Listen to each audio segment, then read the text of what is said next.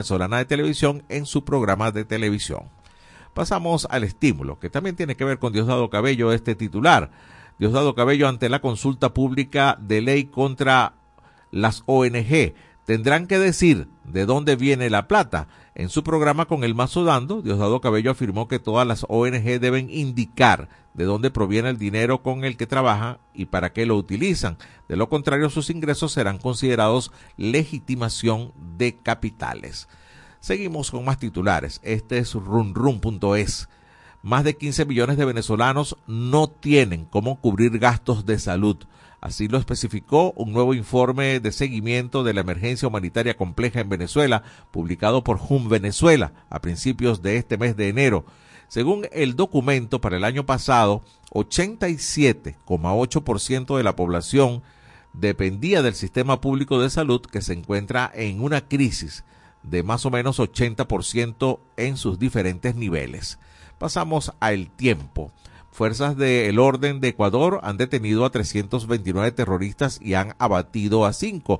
Esta es la información reciente de los hechos que siguen acaeciendo en el hermano país Ecuador. Esta información lo dio el jefe del Comando Conjunto de las Fuerzas Armadas, Jaime Vela. Pasamos a versión final en el estado Zulia desde Maracaibo. Eh, el Zulia registró más de 40 derrames petroleros en 2023, según el Observatorio de Ecología Política. En un balance de la contaminación por crudo en Venezuela, la organización afirmó que Zulia y Falcón fueron las entidades más afectadas. Ambos suman 72 eventos en el año pasado. El Observatorio de Ecología Política asegura que las cifras no reflejan la magnitud real de la problemática ambiental. Pasamos al estado Táchira con la nacionweb.com. Salud, migración, compras, educación y trabajo. Los motivos por los cuales los venezolanos cruzan a Colombia. El puente internacional Simón Bolívar es el más usado y en los días de gran movimiento pueden atravesar este puente más de 17 mil vehículos, la mayoría en un tránsito pendular, es decir, van y vienen. El impulso desde Barquisimeto nos trae información acerca de la procesión de la Divina Pastora, que será este domingo 14.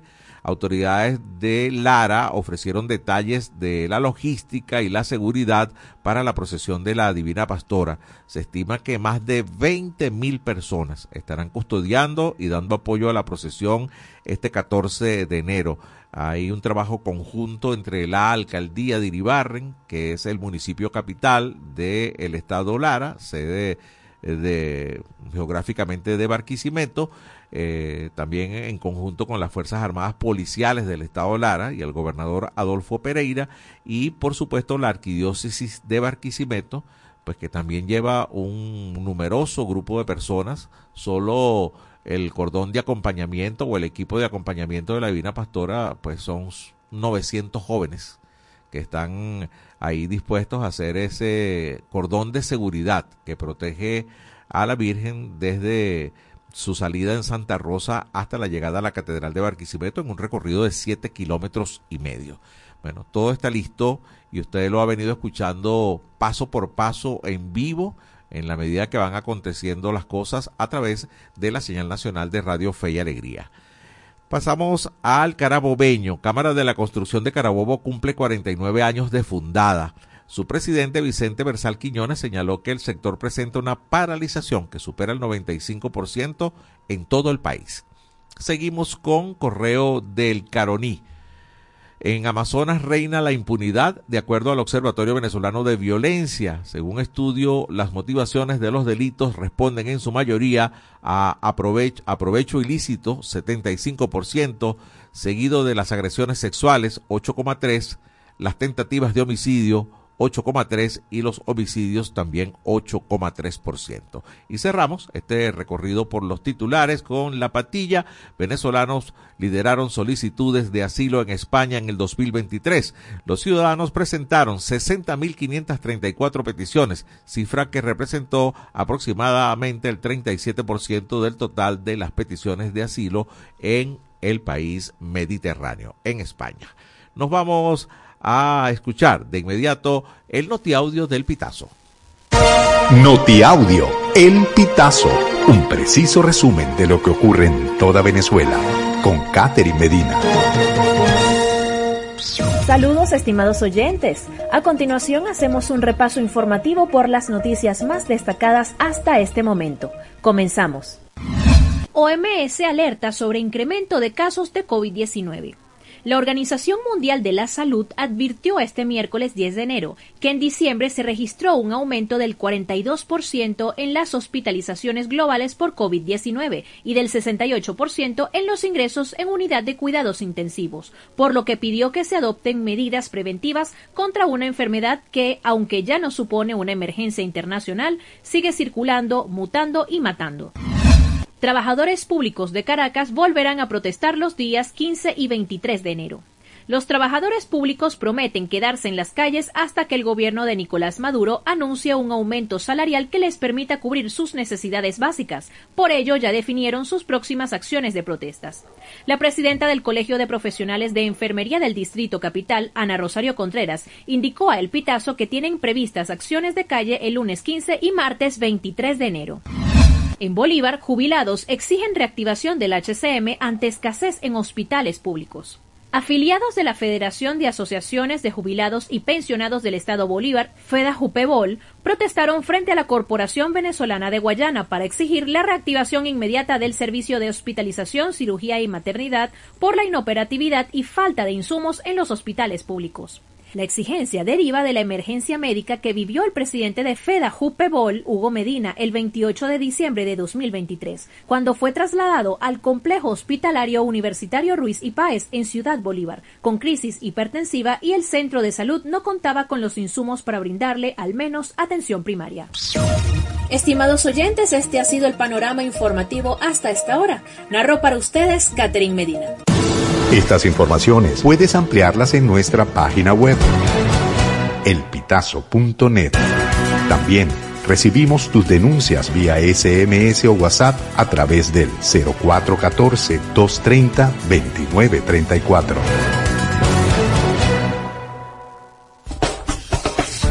Ya regresamos con En este país por la Red Nacional de Radio Fe y Alegría.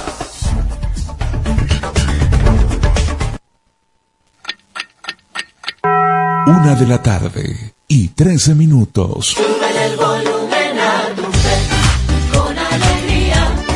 Súbele, súbele.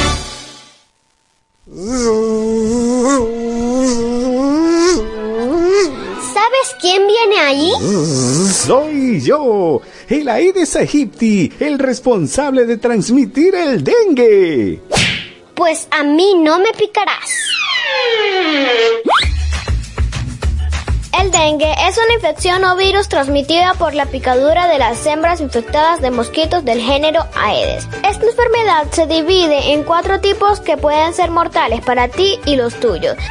Suele presentarse con síntomas como fiebre elevada, acompañada de dolor de cabeza muy intenso, dolores detrás de los globos oculares, agrandamiento de ganglios linfáticos o sarpullido. Juntos y prevenidos contra el dengue. Más higiene, más salud. Un mensaje de fe y alegría. ¿Cuál es la diferencia entre un volcán y un terremoto? Que el terremoto ensucia y el volcán lava. La risa puede aliviar el dolor. Ríele a la vida con Radio Fe y Alegría. Descárgate nuestra aplicación Radio Fe y Alegría Noticias, disponible para iPhone y Android. Seguimos con En este país por la Red Nacional de Radio Fe y Alegría.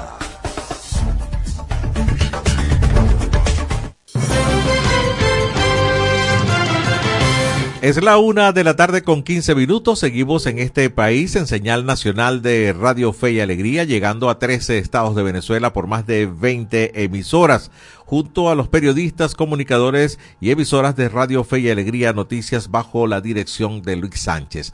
Aquí está la encuesta de en este país en el día de hoy, por cierto, muy pertinente con el tema que vamos a tratar con nuestra primera invitada. La encuesta dice así, ¿cómo calificaría la calidad de la nutrición en Venezuela? Opción A, buena. Opción B, deficiente. Opción C, regular. Opción D, necesitamos más proteínas. A ver, ¿cuál le parece a usted la opción que más se acerca a su criterio? Mándenos sus respuestas, envíe su respuesta a través del 0424-552-6638, 0424-552-6638 vía mensajes de texto o WhatsApp. Lo leeremos en el transcurso del programa.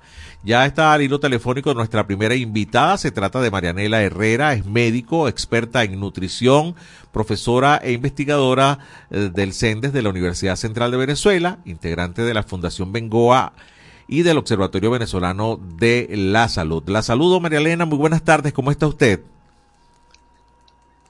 Muy buenas tardes, todo bien, aunque muy preocupada por los últimos datos que nos arroja la encuesta de Un Venezuela.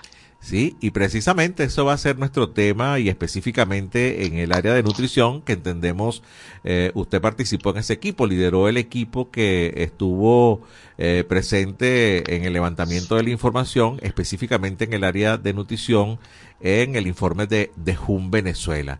A ver, eh, si pudiéramos calificar en este momento cuál es la situación de la nutrición en la alimentación de los venezolanos. ¿Cómo podríamos catalogarla, calificarla? Bueno, fíjate, lamentablemente el panorama alimentario y nutricional venezolano sigue siendo muy oscuro. De hecho, se presenta con un retroceso en todos los indicadores de seguridad alimentaria que fueron evaluados eh, por esta plataforma de tal manera que nosotros eh, vemos con mucha preocupación el hecho de que no se estén tomando las medidas necesarias, el hecho de que no se no haya una discusión eh, franca y honesta acerca de las dificultades que presenta el pueblo venezolano para alimentarse.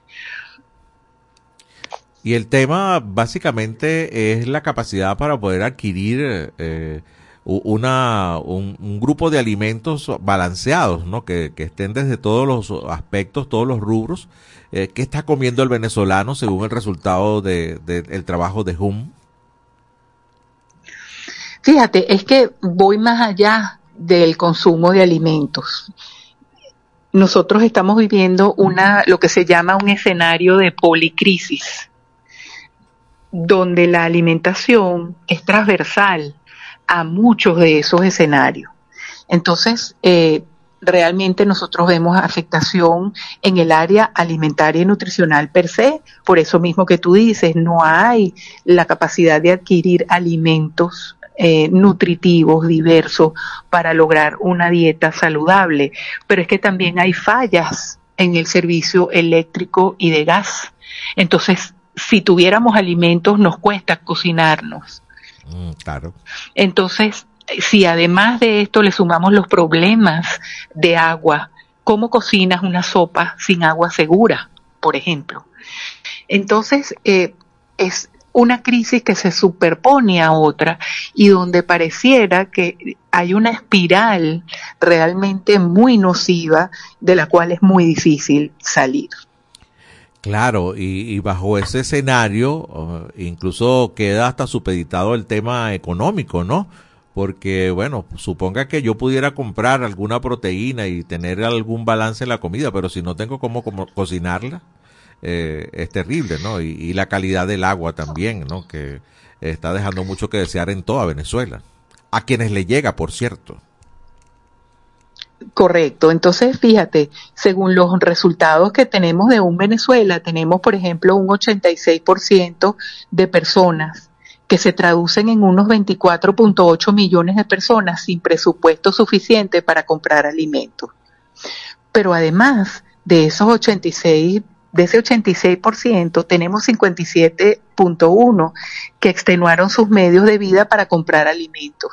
Es decir, gente que tuvo que hacer unos sacrificios eh, enormes para poder alimentarse y otros que redujeron gastos en salud, en educación, en ropa, que también son necesidades importantes del ser humano. Y además vemos que 51.6% reporta dieta deficitaria con alimentos proteicos. Entonces, el acceso a proteína cada vez está eh, eh, más comprometido. Sí, e- e- eso es cierto, ¿no? El tema de, de, de, poder escoger, ¿no? Y de, y de este balance, la gente a veces tiene que escoger entre comprar comida o comprar medicinas. Y eso ha sido una constante bien importante en, en la vida de los venezolanos en los últimos años, porque también ha sido bien costoso el tema de, de la salud, ¿no? Otro tema transversal también dentro de lo que es la crisis compleja o humanitaria venezolana. Eso es correcto y además entonces eh, llegamos a un punto donde tenemos que aceptar que el derecho a la salud y a la alimentación se encuentran sumamente comprometidos en el país. La po- población que tiene que elegir entre comprar alimentos o medicamentos eh, tiene eh, completamente violentados esos derechos, porque además no, no cuenta con un- una red de apoyo que verdaderamente ayude a subsanar esta, este estado de fragilidad y de vulnerabilidad en que se encuentra. ¿Cómo pudiera estar afectando, eh, yendo específicamente a, hacia su área, doctora? Estamos conversando con la doctora Marialena Herrera, médico experta en nutrición y además miembro de JUN Venezuela, a, la generación futura, a, este grupo de niños que están recibiendo una nutrición deficiente eh, en su desempeño cognitivo y, y más adelante como, como ya hombre o mujer. ¿Cómo, cómo lo está afectando? ¿Se ha, ¿Se ha logrado hacer una proyección, una medición de esto? Bueno, fíjate, desde hace varios años eh, existió un proyecto entre realizado entre Fundación Bengoa y la Universidad Católica Andrés Bello, denominado el Proyecto de Emergencia Social. Ya desde el año 2017 nosotros encontrábamos un 33% de niños eh, entre 0 a 2 años de edad, es decir, en, dentro del periodo de lo que se consideran los primeros mil días de vida, que es un periodo crítico del crecimiento y desarrollo, con retardos del crecimiento en forma crónica. Esto quiere decir que los niños eh, vienen ya con un retardo desde el útero y que va a afectar de manera importante eh, su crecimiento y desarrollo eh, a futuro, entre ellos el crecimiento inclusive del cerebro, el desarrollo cerebral, el desarrollo de habilidades cognitivas eh, y, entre otras discapacidades que pueden, que pueden presentarse. Entonces, eh, y, y a lo largo del tiempo, nosotros encontramos realmente cifras que que siguen corroborando e inclusive aumentando en forma puntual, porque no tenemos datos nacionales, lamentablemente, pero cuando nosotros observamos lo que arrojan las mediciones en algunas comunidades, llegamos hasta el 50% de retardo de crecimiento en niños menores de 5 años, lo cual es muy grave en términos de desarrollo del capital humano de un país. No, terrible, esas son cifras que realmente son alarmantes. Doctora, finalmente eh, el estudio que ha hecho HUM ha, sido en 20 regiones del país, en 20 estados. Eh, ¿Pudiera decirse que hay alguna diferencia importante entre alguno y otro estado? ¿Pueden notarse muchísimo más todas estas carencias en algunos estados que en otros? Bueno, fíjate, eh, definitivamente hay estados, a ver, tenemos que entender que ninguno está bien. Ningún estado está bien. Pero hay estados que muestran mucha una mm, vulnerabilidad mucho mayor que otros. Por ejemplo, el estado Yaracuy. Yaracuy presenta realmente unos datos alarmantes de pobreza en términos de ingreso, en términos de déficit de agua, de electricidad, de salud, de alimentación. Eh, Amazonas también es un estado sumamente vulnerable. Anzoátegui es un estado sumamente vulnerable. Falcón, Guárico.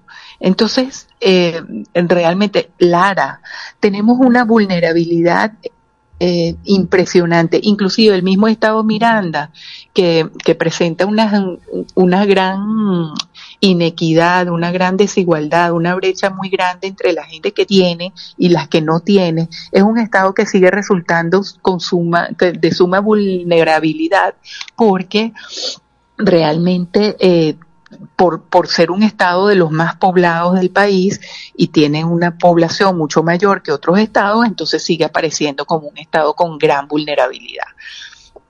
Sí, fíjese que incluso nombró algunos que me, que me causan ruido, ¿no? Que uno podría pensar que no, por ejemplo, Anzuategui. Anzuategui es un estado incluso con presencia de industria petrolera. Eh, y, fíjese, donde en teoría pudieran movilizarse más ingresos. Eh, también me llama mucho la atención Lara, ¿no? Que, y, y Yaracuy, ¿no? Que por cierto son estados vecinos, ¿no? Eh, y donde, donde hay mucha producción agrícola de paso, ¿no?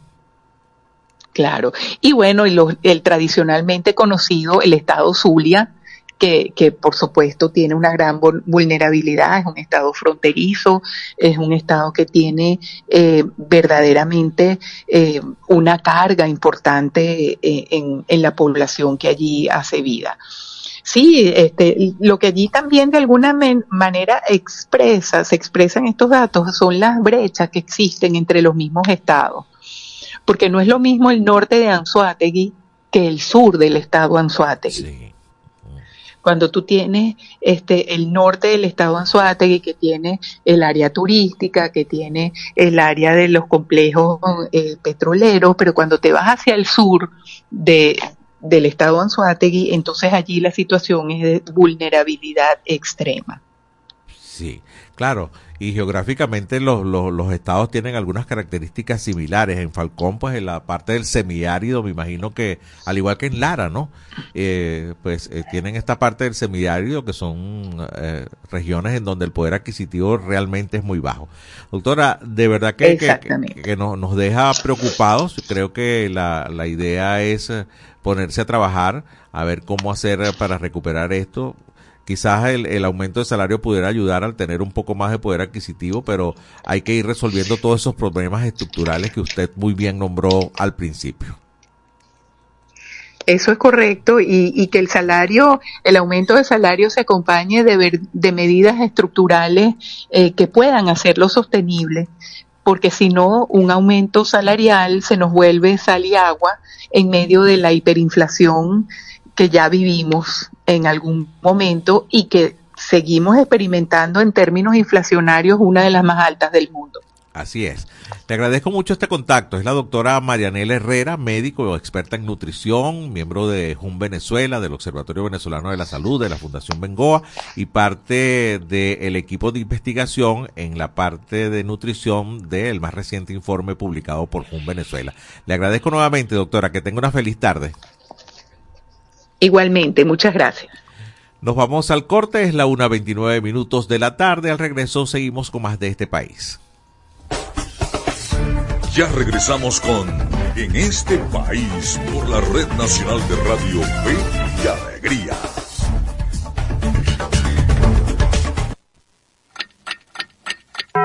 Una de la tarde y 29 minutos.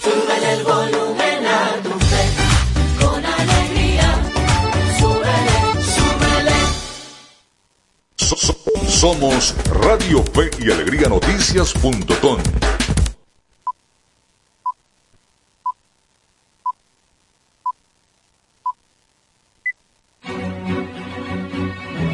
A partir de este momento, más de 25 emisoras interconectadas para llevarte información con todas las voces. Radio Fe y Alegría Noticias.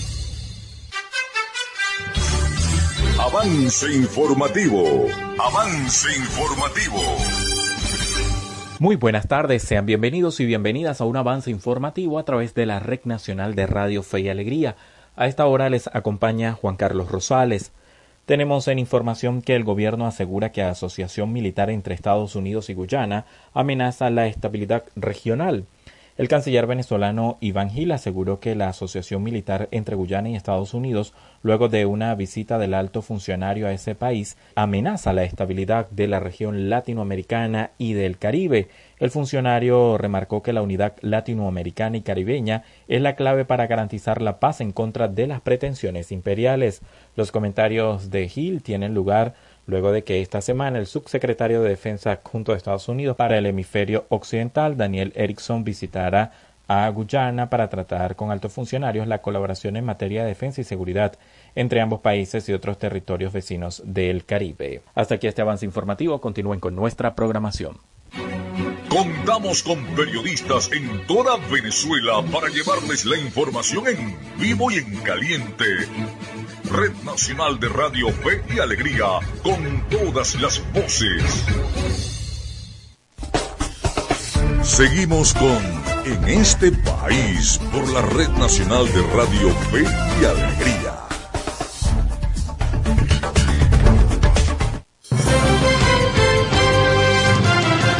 Una 31 minutos de la tarde, recordamos para ustedes la encuesta en este país en el día de hoy. ¿Cómo calificaría la calidad de la nutrición en Venezuela? Opción A, buena. Opción B, deficiente. Opción C, regular. Y opción D, necesitamos más proteínas. Usted puede contestar a través del 0424-552-6638 vía mensaje de texto o WhatsApp. Los leemos en el transcurso del programa. Espacio y segmento que tenemos para presentar la producción que traemos ya para ustedes. Iniciamos con el micro de Venezuela Electoral. Y esto es Venezuela Electoral, una cápsula diaria con noticias e informaciones sobre las elecciones venezolanas. La Asociación Civil Súmate instó al Consejo Nacional Electoral a activar un proceso masivo de inscripción y actualización del registro electoral de cara a las elecciones presidenciales previstas para 2024. A través de su cuenta en X, Súmate recordó que el máximo órgano electoral dispone de seis meses para activar un proceso de inscripción y actualización masivo y suficiente en el registro electoral dentro y fuera del país. La organización enfatizó que el CNE debe activar jornadas especiales con un despliegue de más de 1.500 puntos en todo el país y habilitar centros para el registro electoral en los 335 municipios del país. Súmate precisó que las proyecciones para 2024 indican que más de 25.700.000 venezolanos tendrán edad para votar. Sin embargo, el CNE reveló en el último corte del registro electoral del 22 de octubre de 2023 que solo están habilitados 20.801.620 dentro y fuera de Venezuela recordaron que uno de los deberes del CNE es mantener, organizar, dirigir y supervisar el registro electoral. Cumplir este deber le exige acercarlo dentro y fuera del país a todos los venezolanos en edad para votar en las presidenciales del 2024. Vía el tiempo. Los acompañó José Cheo Noguera. Escucharon Venezuela Electoral. Pueden seguirnos en las redes sociales del programa en este país. En este país.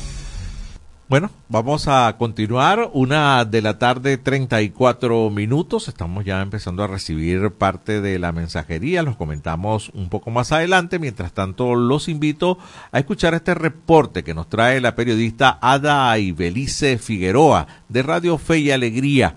Desmiente que aumento de los casos de COVID-19 en el centro sur del estado Anzuategui y es que tras las diversas informaciones suministradas en redes sociales en relación a un aumento del COVID-19 en los municipios Simón Rodríguez y Anaco, la directora del hospital, doctor Felipe Guevara Rojas de El Tigre, la doctora Adixa Castro, llamó a la población a no confiar en cadenas alarmistas sobre esta situación. Castro aclaró que la información que ha estado circulando con su firma en diferentes grupos de mensajería instantánea era totalmente falsa. Dijo que en el escrito difundido, donde se asegura que el virus se ha expandido por algunos municipios de la zona centro y sur de Anzoátegui bajo la forma del SARS-CoV de la COVID-19 en su variante pirola.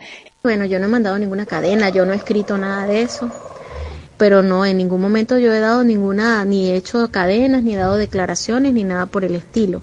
Es importante sí que se aclare. Yo, a mí me han llamado varias personas y le he dicho, mira, realmente no.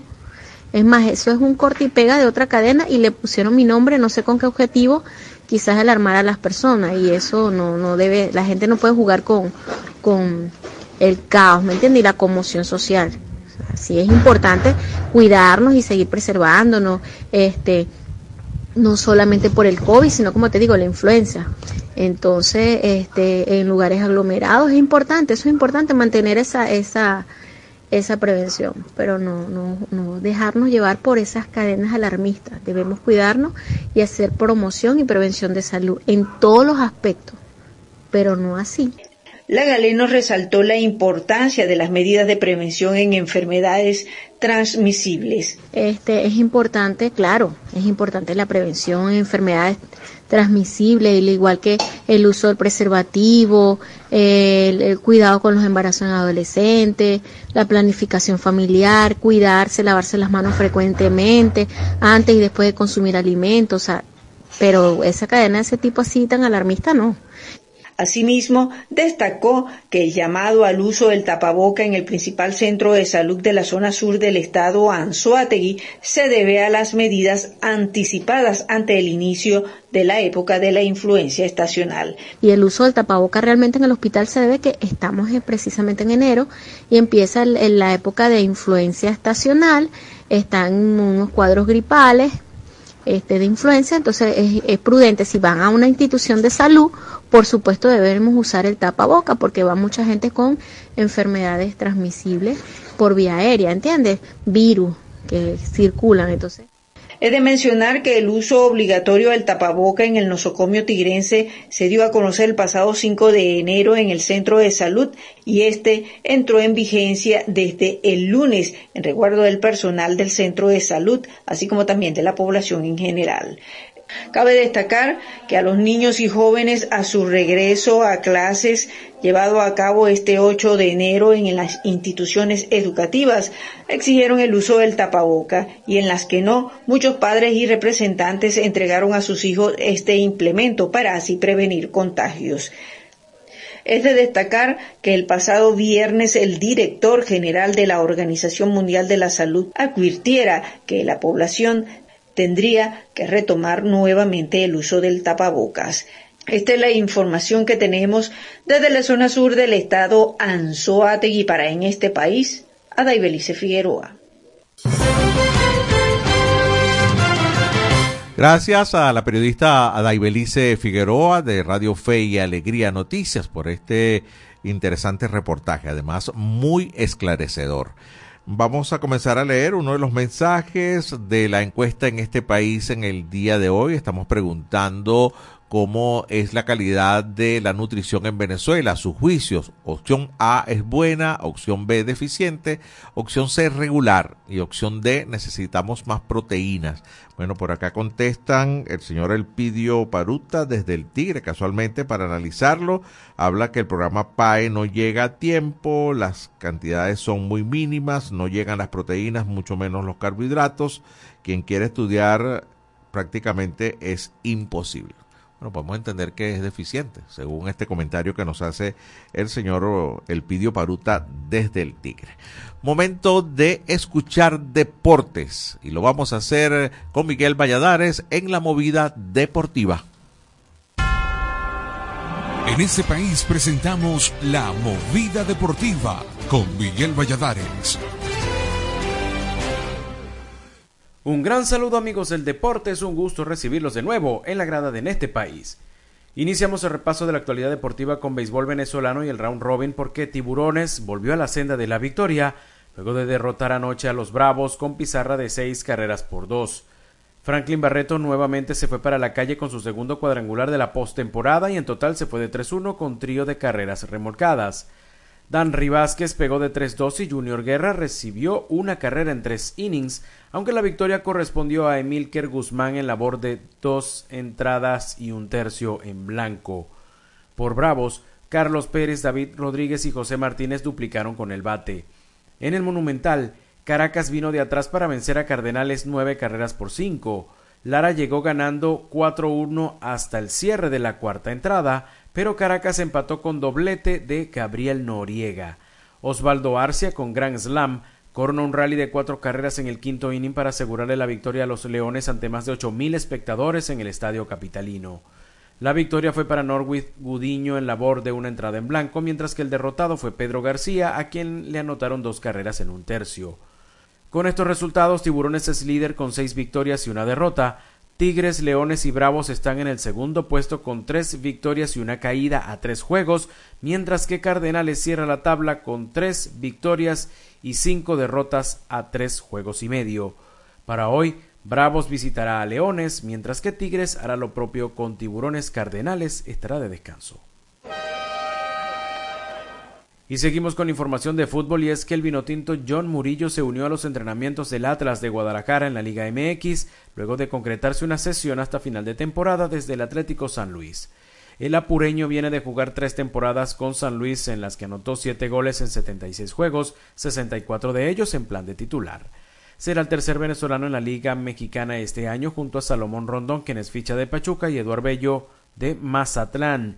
El central John Chancellor fue anunciado como baja en el Necaxa, equipo al que había llegado de la mano de Rafael Dudamel, pero con quien se lesionó los ligamentos. Y siguiendo con fútbol, la Conmebol anunció sanciones a diferentes federaciones en las que se encuentra la venezolana, quien tendrá que cumplir con una multa por hechos ocurridos en el pasado juego frente a Ecuador.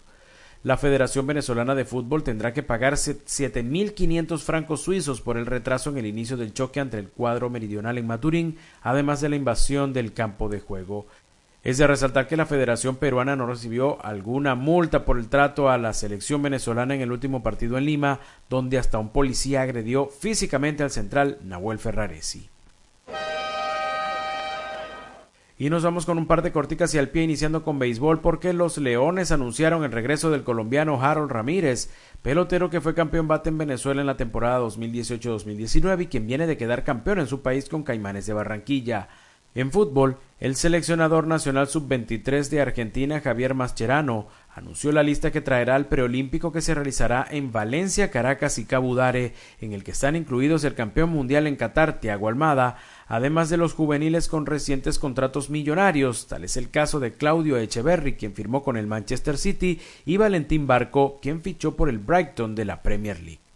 De esta forma llegamos al final del repaso por la jornada de hoy, pero le invitamos a que nos reencontremos mañana para vivir la previa del fin de semana en la grada de este país. En este país presentó La Movida Deportiva con Miguel Valladares. Gracias Miguel por eh, este reporte completo con respecto a los deportes. Hora de la pausa, una 43 minutos. Regresamos con la parte final del programa de hoy. Ya regresamos con En este país por la Red Nacional de Radio Fe y Alegría.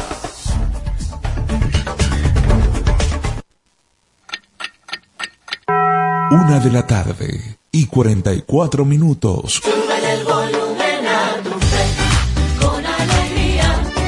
Súbele, súbele. Conociendo el diferendo Esequibo. ¿Dónde nace la disputa entre Guyana y Venezuela? Un antecedente importante en el diferendo Esequibo tiene que ver con el trabajo del naturalista prusiano Robert Hermann Schomburg y el mapa que elaboró en 1840 para delimitar el territorio perteneciente a la colonia de Guyana. En su demarcación, el naturalista se adentró 141.930 kilómetros cuadrados hacia territorio venezolano, fijando un nuevo límite para Guyana, ahora representada desde la desembocadura del río Amacuro hasta el monte Roraima y desde aquí hasta el nacimiento del río Esequibo, incurriendo en una clara violación al espacio limítrofe entre ambas naciones. El mapa de Schomburg fue utilizado por el Reino Unido como respaldo y presentado ante el Tribunal Arbitral de París como supuesta prueba de los derechos del Reino Británico sobre el territorio que hoy conocemos como Esequibo. Conociendo el diferendo Esequibo. Un mensaje de Radio Fe y Alegría.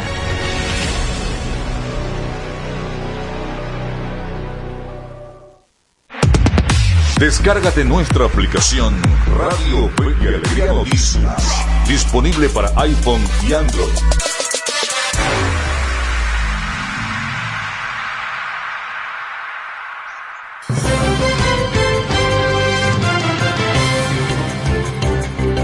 Seguimos en señal nacional de Radio Fe y Alegría, llegando a 13 estados de Venezuela por más de 20 emisoras. Les recuerdo la encuesta en este país, cómo calificaría la calidad de la nutrición en Venezuela. Opción A, buena, opción B, deficiente, opción C, regular, opción D, necesitamos más proteínas. Siguen llegando algunas de las respuestas, los compartimos de ustedes. Muy buenas tardes a la gran familia de Fe y Alegría, José Luis Almeida desde San Félix se toma la opción B deficiente para él la nutrición de los venezolanos. Ya tengo al hilo telefónico a nuestro siguiente invitado en la tarde de hoy. Se trata de Adrián González, director de Cazadores de Fake News. Muy buenas tardes Adrián, te saluda José Cheo Noguera. Gracias por atendernos. ¿Cómo estás?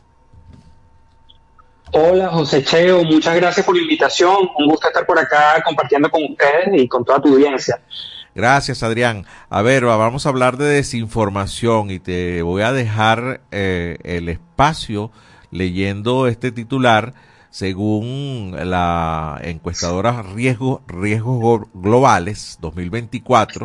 Eh, elaboraron un informe en el que los dos grandes riesgos de la humanidad para el 2024 son la crisis climática y la desinformación con la ayuda de la inteligencia artificial. A ver, ¿cuál es tu opinión al respecto? Bueno, ciertamente la, llegada de, la inteligencia artificial, de, esta, de este gigante eh, avance científico, nos va a traer bastantes problemas en los próximos años. Ya nos ha venido trayendo eh, o haciendo debido a esta a la llegada de esta, tecnología se han creado eh, bueno noticias falsas desinformación se han utilizado estos programas estos, estos, avances para manipular la información.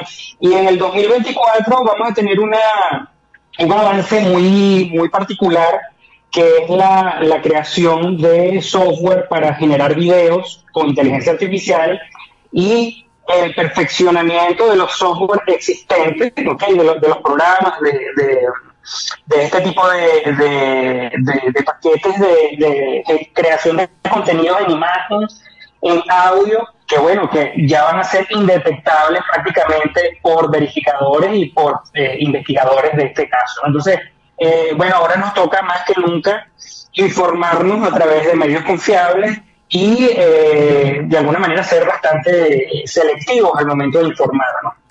Y en el caso de ustedes, eh, por ejemplo, en, Cazadores de Fake News y, todas las plataformas, a ver, como el Observatorio Venezolano de Fake News, Medianálisis, Cotejo, eh, Efecto Cocuyo, toda esta gente que trabaja de maravillas en la detección de información falsa, me imagino que también les tocará abordar el tema de la inteligencia artificial para, para poder eh, entonces conseguir dónde están las brechas e identificar cuándo algo va a ser virtual o algo no, porque con estos software de video que tú acabas de comentar, los avatars van a parecer mucho más reales. Sí, fíjate que hasta el año 2023 nosotros enfocábamos nuestro, nuestro estilo de investigación en algo que, que se llama investigación en fuentes abiertas, ¿no? que es buscar evidencias forenses digitales, es decir, pistas que permitan identificar cuando una noticia es verdadera y cuando es falsa, ¿no? De esa manera pudimos descubrir manipulaciones en, imágenes eh, que utilizaron Photoshop, por ejemplo, y dejaban algunos atisbos, algunos rasgos que, te permitían decir, mira, esto es falso por tal razón, ¿no? Porque hicieron un clonado aquí de una foto, porque se ve que hay un montaje con los píxeles, etcétera, ¿no? Bueno, yo creo que el avance, el desarrollo de la inteligencia artificial ahora nos plantea una estrategia distinta. En primer lugar, explicarle a las personas que existen este tipo de software, cómo se utilizan. Es necesario democratizar el acceso a la inteligencia artificial y es algo que todos vamos a ver en el año 2024 cuando a los, al, tu celular, al celular de, los oyentes que nos están escuchando en este momento, lleguen asistentes que están basados en inteligencia artificial. Y bueno, esa tecnología va a tocar a todo el mundo, ¿no? Entonces, eh, va a ser necesario explicarle a las personas lo que está ocurriendo para que comprendan cuándo se puede hacer una, cuándo se puede crear desinformación con inteligencia artificial y eh, bueno, para que, para que de alguna manera estén preparados para eso que se viene, que ya es inminente a partir de, ya realmente ya comenzamos a ver en Venezuela desinformación con inteligencia artificial desde el año 2023, pero 2024 va a ser el año a partir del cual sea indetectable la inteligencia artificial en el contexto de la desinformación. Estamos conversando con Adrián González, director de Cazadores de Fake News. No puedo perder la oportunidad para, para ver cuál, cuál pudiera ser la incidencia en Venezuela de esto eh, a propósito de este año electoral. Adrián, ¿cuál es tu opinión? Eh, con respecto a lo que es el uso de inteligencia artificial. Exactamente, sí, exactamente. Y, y, y la desinformación, Bueno, mira, evidentemente. fíjate- Sí, eh, eh, siempre hay desinformación. En todos los procesos electorales del mundo hay desinformación porque se utiliza de una... O sea, a ver, la desinformación es una herramienta para persuadir. Y eh, cuando hay elecciones, pues hay, muchas, hay muchos intereses en persuadir el voto a favor de un candidato o de otro, ¿no? El problema es que, bueno, este tipo de, de, extra- de tácticas son poco éticas eh, porque básicamente están basadas en engaño, ¿ok? Y nosotros hemos visto cómo en Latinoamérica la inteligencia artificial, hablando, de- hablando eh, específicamente de inteligencia artificial, se ha utilizado para crear videos de propaganda muy emotivos, muy persuasivos, precisamente para buscar vo- votos. Pero también hemos visto cómo se utiliza o se abusa de esa tecnología para, para tratar de convencer a las personas de realidades que no existen, ¿no? Por ejemplo, en el caso de, de- de Venezuela hemos visto el uso de avatares, de, de falsos presentadores de, televisión que fueron creados de forma sintética con inteligencia artificial, eh, bueno, y que estaban diciendo desinformación en YouTube, ¿no? Y también vimos cómo, eh, por lo menos en, en la pasada, en las primarias, eh, que, que recién ocurrieron en el año 2023, cómo se manipularon audios utilizando inteligencia artificial para hacer creer que ciertas personas influyentes, locutores de radio, famosos, etcétera, estaban diciendo cosas que realmente nunca dijeron, ¿no? Eso lo vamos a ver en- con un grado de mucha mayor depuración y perfección en el año 2024. Claro, y, a eso me refería, ¿no? Que eh, a- el trabajo que le toca a cada uno de ustedes y, y por supuesto al, al de los usuarios, ¿no? Porque ahora tendremos que estar mucho más eh, cuidadosos, ¿no? Y, y basarnos en, en esos principios básicos de, de detección de noticias falsas, que, que es la, emo- la emocionalidad, ¿no? Posiblemente tengamos unas, unos videos extraordinarios, pero bueno, entonces vemos cómo, cómo nos impactan nuestras emociones para, para determinar o, o sentir que pueda ser un fake o no, Adrián, ¿no? Mira, yo creo que yo, es una de las primeras cosas que se explica en el momento de, de- de hacer, digamos, explicaciones, charlas, capacitaciones, ¿no? Eh, la desinformación busca persuadirte tocándote la fibra emocional. Y, y si bien lo ideal es que uno desmienta una noticia falsa o un contenido engañoso o un rumor utilizando evidencias, mira, yo me temo que a partir del año 2024 van a haber casos que nunca vamos a poder desmentir con, con, con pruebas. Y eso se viene. Van a ser, van a ser bulos, van a ser desinformaciones tan perfectas que simplemente hay que eh, recurrir al sentido común eh, y, buscar otras formas de, de, alguna manera de, de fomentar el pensamiento crítico en las personas y explicarles, mira, están tratando de manipular de esta manera, eh, esta- este contenido tiene varias narrativas desinformativas y, y bueno, o sea, hay que analizarlo desde un punto de vista crítico, más no solamente técnico, porque no se va a poder. Bueno, y fíjate que eso contesta a la pregunta que te quería hacer, porque vaya, colocar al lado de la crisis climática eh, eh, el- un problema global eh, y, de- y decir que la inteligencia artificial está a la par del daño que pudiera causar la crisis climática a la humanidad, pues eh, eh, es bastante como que arriesgado, ¿no? O sea, le- lo, están categorizando de una manera enorme, ¿no? Y bueno, y, y si es como tú dices, creo, creo que le veo significado entonces a este trabajo hecho por, riesgos globales, ¿no? Y decir que son los, dos- los dos grandes riesgos de la humanidad para este momento, ¿no? Sí, yo, yo creo que el problema de la desinformación se ha subestimado porque quizás no se entiende también la importancia, ¿no? Eh, generalmente hay, hay, muchas personas que simplifican la desinformación como, bueno, esa cadenita de WhatsApp que me llegó, que de repente no, no sé si es verdadera, falsa, o, o, ¿sabes? Ese tipo de ruidos que nosotros recibimos día a día en redes sociales y en WhatsApp. Pero el problema es mucho mayor que ese. Recuérdate que cuando, cuando estaba la transición del, del, mando presidencial allá en Estados Unidos, hubo una invasión, o mejor dicho, hubo una especie de, bueno, de problema en, en, el Capitolio porque entraron un montón de personas que estaban consumiendo desinformación, incluso hubo muertos, ¿no? Eh, precisamente por personas que consumen un tipo de contenido muy radical eh, que está avivado con desinformación. Esos son los riesgos que podemos correr cuando comunidades digitales consumen de forma continua contenido desinformativo eh, y realmente no entienden lo que realmente está pasando. Entonces, bueno, hay que contener esa desinformación porque es realmente importante.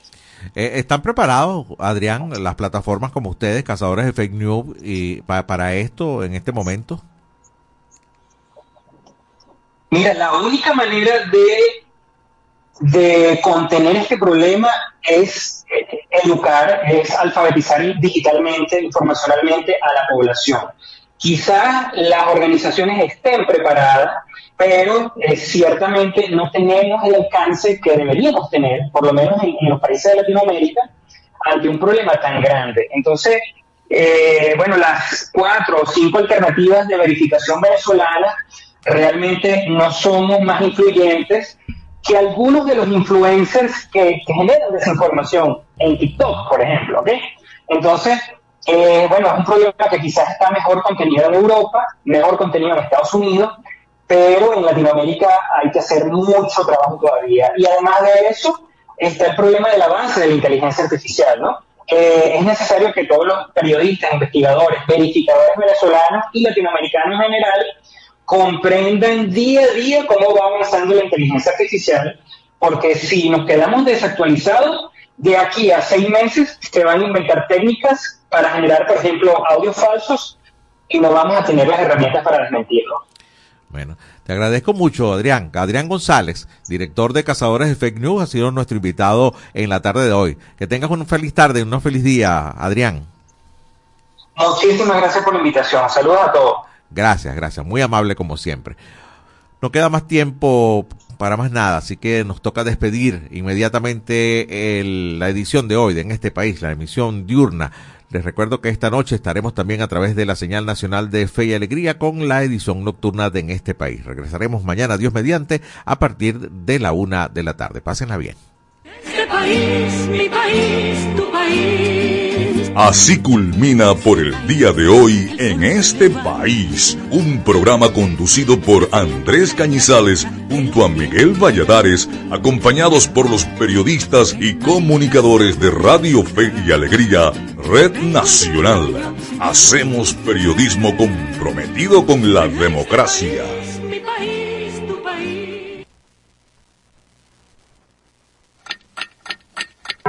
Una de la tarde y 59 minutos. Sube el volumen a tu fe, con alegría. Súbele, súbele. Espacio Publicitario.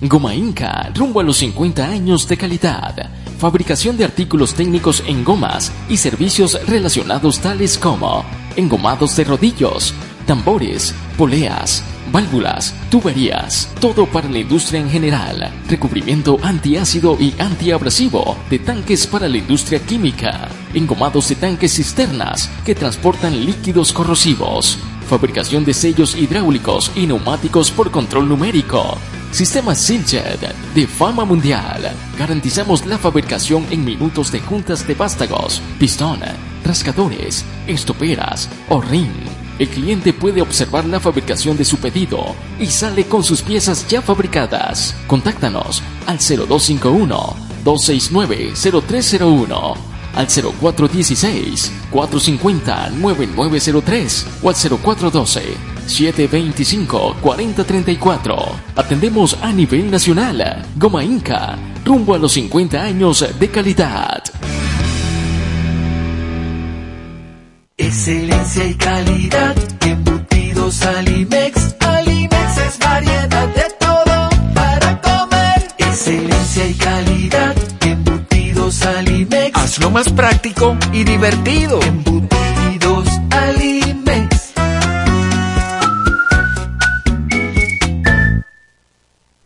Encuentra la montura que más se adapte a tu estilo y disfruta el contraste de colores con cristales de tecnología avanzada. Disponibles en Óptica Evelyn.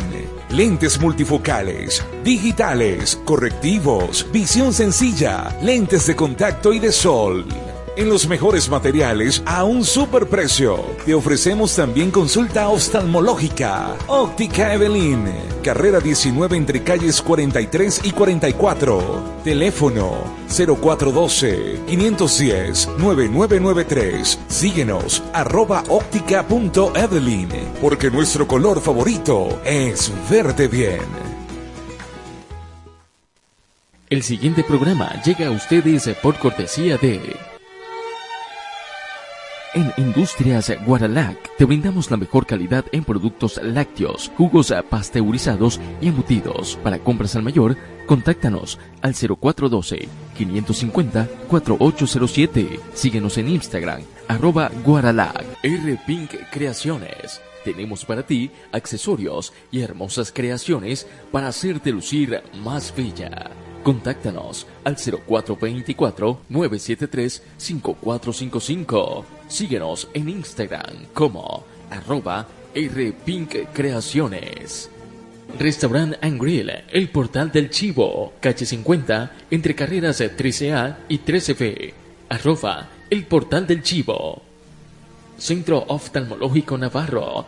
Nos ocupamos de tu bienestar visual. Carrera 19, entre calles 43 y 44. Instagram, arroba Centro Oftalmológico Navarro.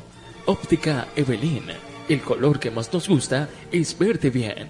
Carrera 19, entre calles 43 y 44. Arroba óptica.evelyn. Invercauchos Alex. Calle 50, entre carreras 23 y 24. Instagram, arroba Invercauchos Alex BQTO.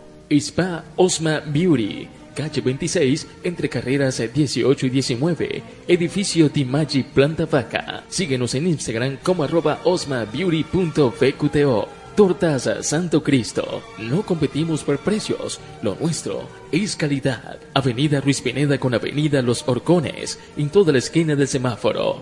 Síguenos, arroba Tortas Santo Cristo. Goma Inca, fabricación de artículos técnicos en gomas. Contáctanos al 0251-269-0301 o al 0416-450-9903. Neiro Parra y Panadería y Pastelería Chalet. Ubícanos en la carrera 1 con calle 4, Avenida Molletones, zona industrial 3, frente a la estación de servicios. Superferia La Merideña. Somos una red de ferias dispuestos a ofrecerte la mejor calidad. Visita cualquiera de nuestras sucursales. En la carrera 16 con calle 45 y 46, Avenida Intercomunal Cujitamaca. Carrera 19 con calle 9, calle 5 Nueva Segovia entre carreras 2 y 3 o en Avenida Libertador Cabudare, diagonal a la Plaza La Cruz. Síguenos en Instagram, arroba Superferia La Merideña. Impresiones Estífano. Carrera 24 con calle 35. Síguenos, arroba Impresiones Estífano. Rectificadora de motores Taller Laures Compañía Anónima. Ubícanos en Avenida Pedro León Torres con calle 52. Los mejores pepitos guaros están en Pepitería 13. Ubícanos en Barquisimeto, en el Hotel Girajara. Síguenos en Instagram como arroba Pepitería 13. Llama Motors, concesionario de motos y repuestos Yamaha. Somos profesionales con más de 50 años en el mercado. Contáctanos al 0424-536-8434. Síguenos en Instagram, arroba Llama Motors 1. El Incontro Gelato. Ofrecemos el mejor gelato italiano. Síguenos en Instagram, arroba Gelato y conoce todas nuestras sucursales. BIC Computación, la más alta calidad en servicios de computación. Síguenos, arroba bic.computación. Sistema ACID Escolar. Síguenos en Instagram como arroba sistemas piso SAE. Avenida 20 entre calles 39 y 40. Centro Comercial Comercio, primer piso, local 11.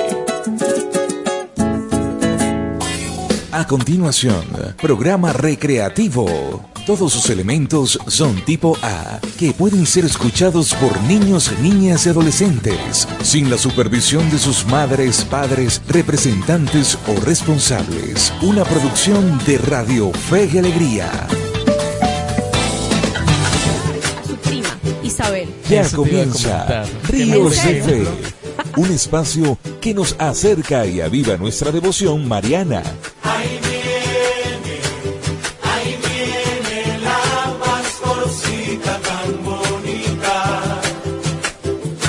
Ríos de Fe, secciones, entrevistas, testimonios, música e información sobre los preparativos de la visita 166 de nuestra excelsa patrona, la Divina Pastora. María 14. Ríos de Fe, por Radio Fe y Alegría, 97.5 FM, con todas las voces. a las necesidades de los demás, a todos los que les rodeaban. Otro ejemplo es eh, el caso de las bodas de Cana. Una gente, bueno, se acabó el vino y ahí estaba María. Eso, no pasa, eso no pasa en una fiesta. Hagan lo que les diga. Así es. Y entonces acá en la tierra y también ahorita en el cielo, pues el amor de María no tiene fin, porque ella ama al igual que lo hace Dios, ella ama con amor de Dios, Así es. amor de madre y amor de Dios, imagínate. Sí, y un amor de madre que que trasciende, que nos arropa, que nos hace sentir seguros cuando estamos ante un momento difícil y por supuesto le pedimos principalmente a Dios, pero luego vamos y le decimos, ay madre, María, ayúdanos, Virgencita. O sea, sentimos que esa petición va a llegar. Y nos alivia muchísimo. Así es, así es. Y fíjate, Y- eh, hablando un poco también de ese amor de María, si lo llevamos a nuestra condición humana, pues cuántas veces nos- nuestro, nuestra propia visión del amor es tan limitada, ¿no? Sobre todo para nuestro prójimo. Sí. A veces muy condicionada y, y no muy ejemplo de María que amor sí condición. Así que bueno, vamos a imitar a María en estas virtudes.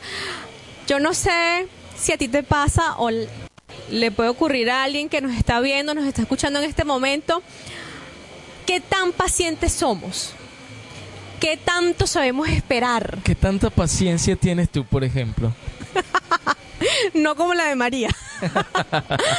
soy impaciente, soy impaciente y lo reconozco. Y creo que ese es el primer paso. Decir, hey, la paciencia no es lo mío. Y por eso le pido a Dios todos los días. Y siento que Él todos los días me pone distintas situaciones para ir construyendo esa paciencia. Y qué bonito ver a María en todo este proceso de producción de, del espacio Ríos de Fe. Nos encontramos precisamente con esa virtud. Y, y es que hay que ser pacientes. Pero saber esperar es esperar en Dios. Es saber que eso que yo quiero, bueno, va a llegar en algún momento de mi vida, no sé cuándo, solo Dios lo sabe, pero va a llegar. Y si no llega es porque sencillamente no está en el plan que Dios tiene para mí.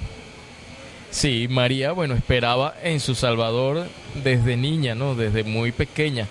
La tradición suele contarnos que María pertenecía pues a las jóvenes vírgenes que servían en el templo, de las cuales pues se esperaba que naciera el Salvador, ¿no? María esperaba eh, y recibió al ángel y siguió esperando mientras llevaba al niño en su vientre con mucha paciencia, ¿no? Era muy paciente.